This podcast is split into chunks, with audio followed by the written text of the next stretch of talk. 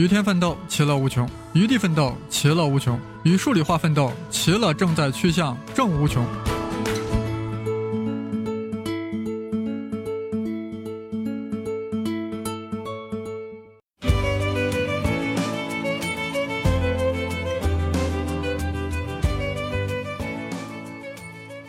大家好，我是生粒子老师，当然也是胡先生。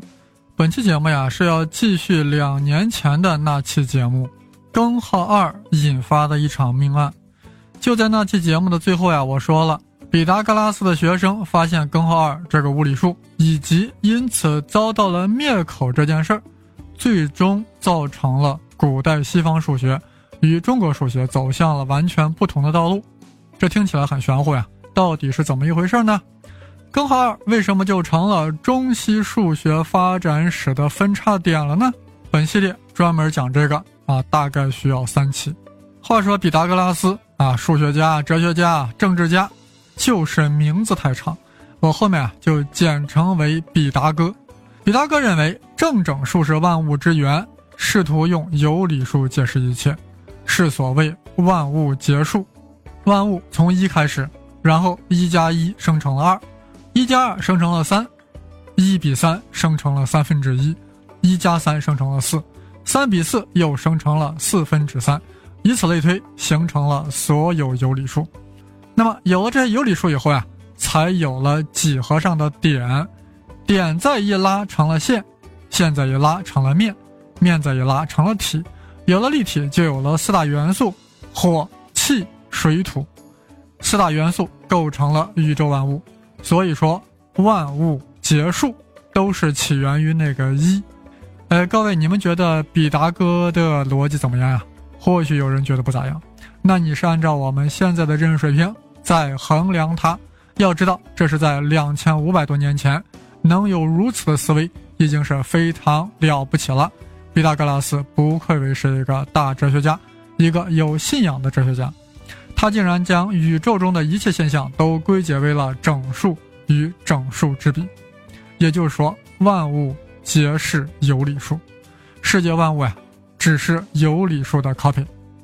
注意，比达哥当时脑子里不存在有理数的概念，因为他觉得数就是有理数，根本就没有其他的数。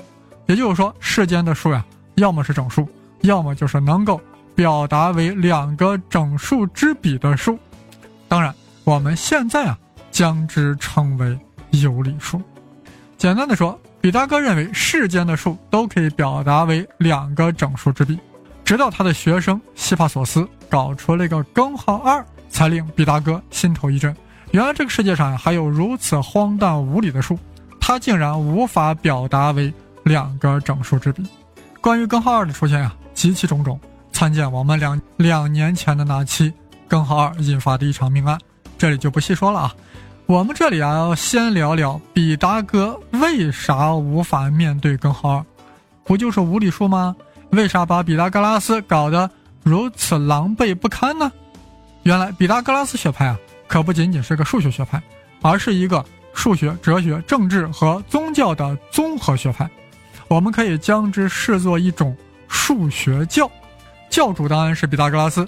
该教派已经将万物结束、数及整数之比作为了一种哲学信条，一种宇宙信仰，那是绝对不可动摇的。如果毕达哥认可了根号二，那就意味着本学派的崩盘。但毕达哥又找不出他学生推理的破绽，毕竟希帕索斯就是用毕达哥拉斯定理推导出根号二的，难道毕达哥要去否定毕达哥定理的正确性吗？人生之艰难莫过于此，怎么办？杀人灭口就成了毕达哥最后的选择。希帕索斯最终命丧大海。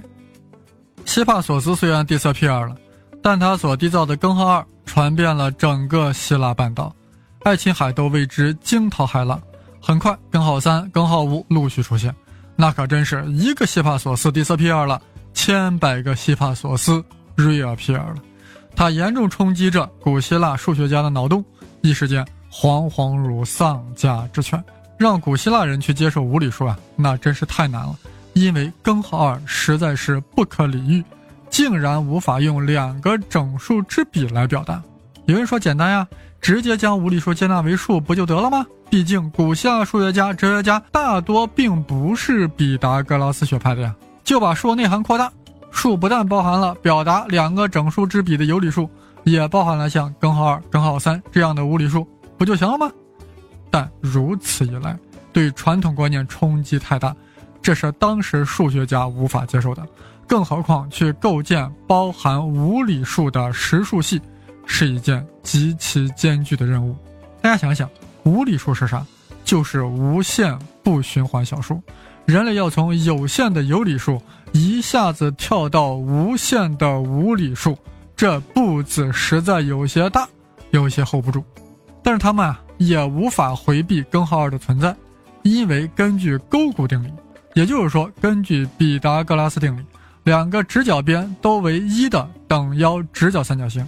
其斜边就是根号二，所以啊，他们面临一场危机，是所谓第一次数学危机。危机之时，总有横空高手重整山河，他就是柏拉图的学生欧多克索斯。既然欧多克索斯呀是柏拉图的学生，那他就要维护毕达哥。为什么呢？因为柏拉图是毕达哥拉斯思想的继承者。但是呀，欧多克索斯也要去直面。根号二怎么办？欧多克索斯玩了一招剥离大法。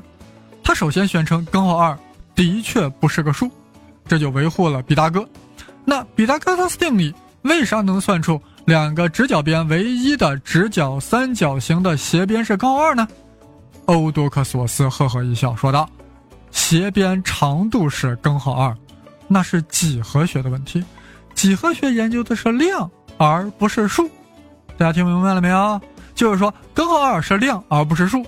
打个比方，孔子曰：“人都是有良心的。”结果有人找到了一个反例，反驳道：“孔夫子，那你觉得吴谢宇有良心吗？连自己的母亲都杀。”孔子一时无语，周围的弟子呀也都全都懵逼。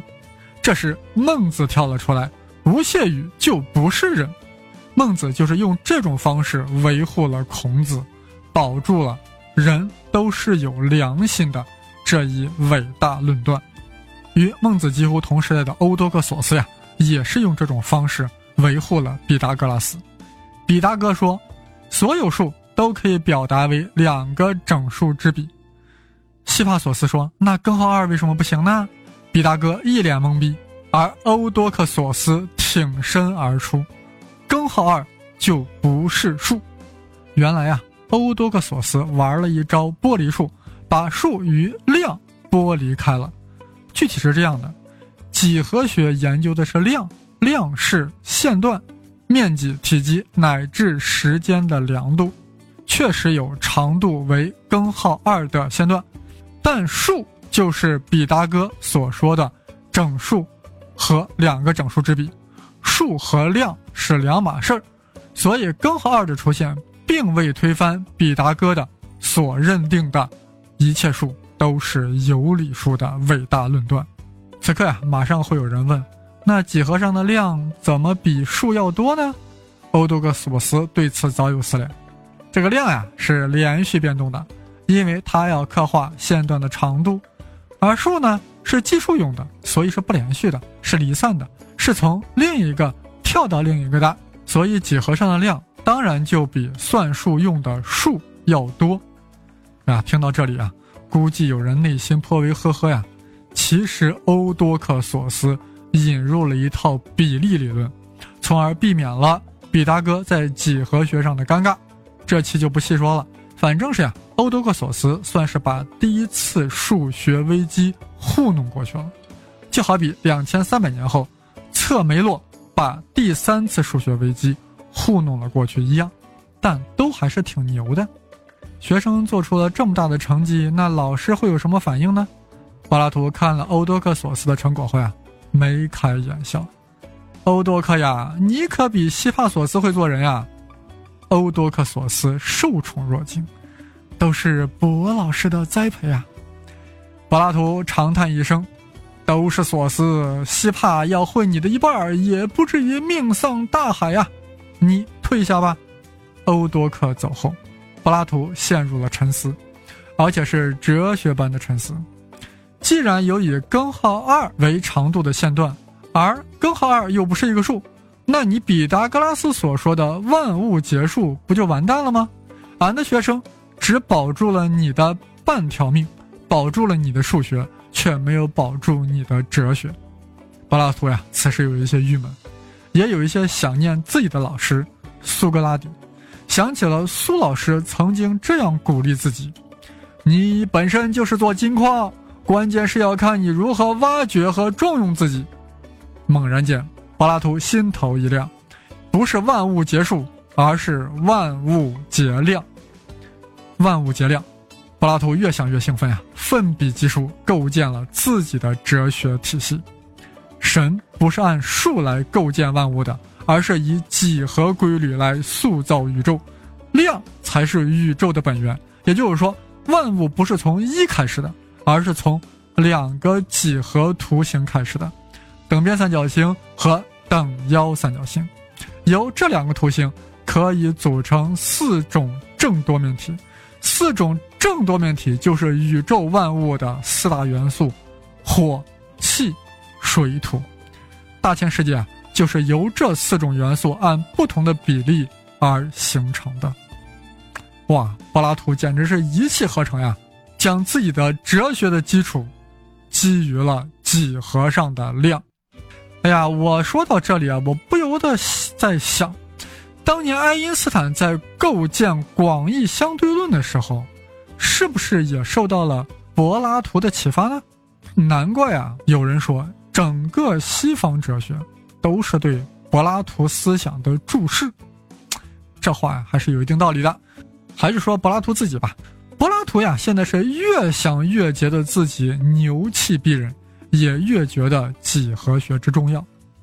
来人呀，给我在学校门口立个牌子：不懂几何学者不得入内。从此，研究几何学一下子成为了主流。而之前古希腊数学是以研究数为基础的，尤其是按照欧多克索斯的说法，几何学研究的是量，而算术研究的是数，两者是两码事儿。欧多克索斯将量与数的割裂，使得呀，渐渐的呀，就没有人研究数了，都去研究形了啊，把数和形完全的割裂开来。形是啥？形不就几何吗？但恰恰就是因为这个原因，西方数学开始了跳跃式的大发展。这是怎么一回事呢？我这里先说个事儿，我的新书已经出版了，书名叫。宇宙的规则，副标题是决定论 or 随机论，作者是胡先生，当然是带竹字头的生。京东的各大网店啊都有销售，欢迎各位购买阅读。宇宙的规则啊，这是一本科普著作，也是我的第一部科普著作。全书以决定论和随机论的此消彼长作为主线索，涉及了混沌。黑洞、引力波、量子力学、相对论等各个方面的内容，不但向大家展示了人类认识宇宙规则的伟大历程，而且凸显了宇宙规则本身的巨大魅力。至于西方数学为什么因为数和形的割裂，反而造成了大飞跃，我们下周再讲。谢谢各位的收听。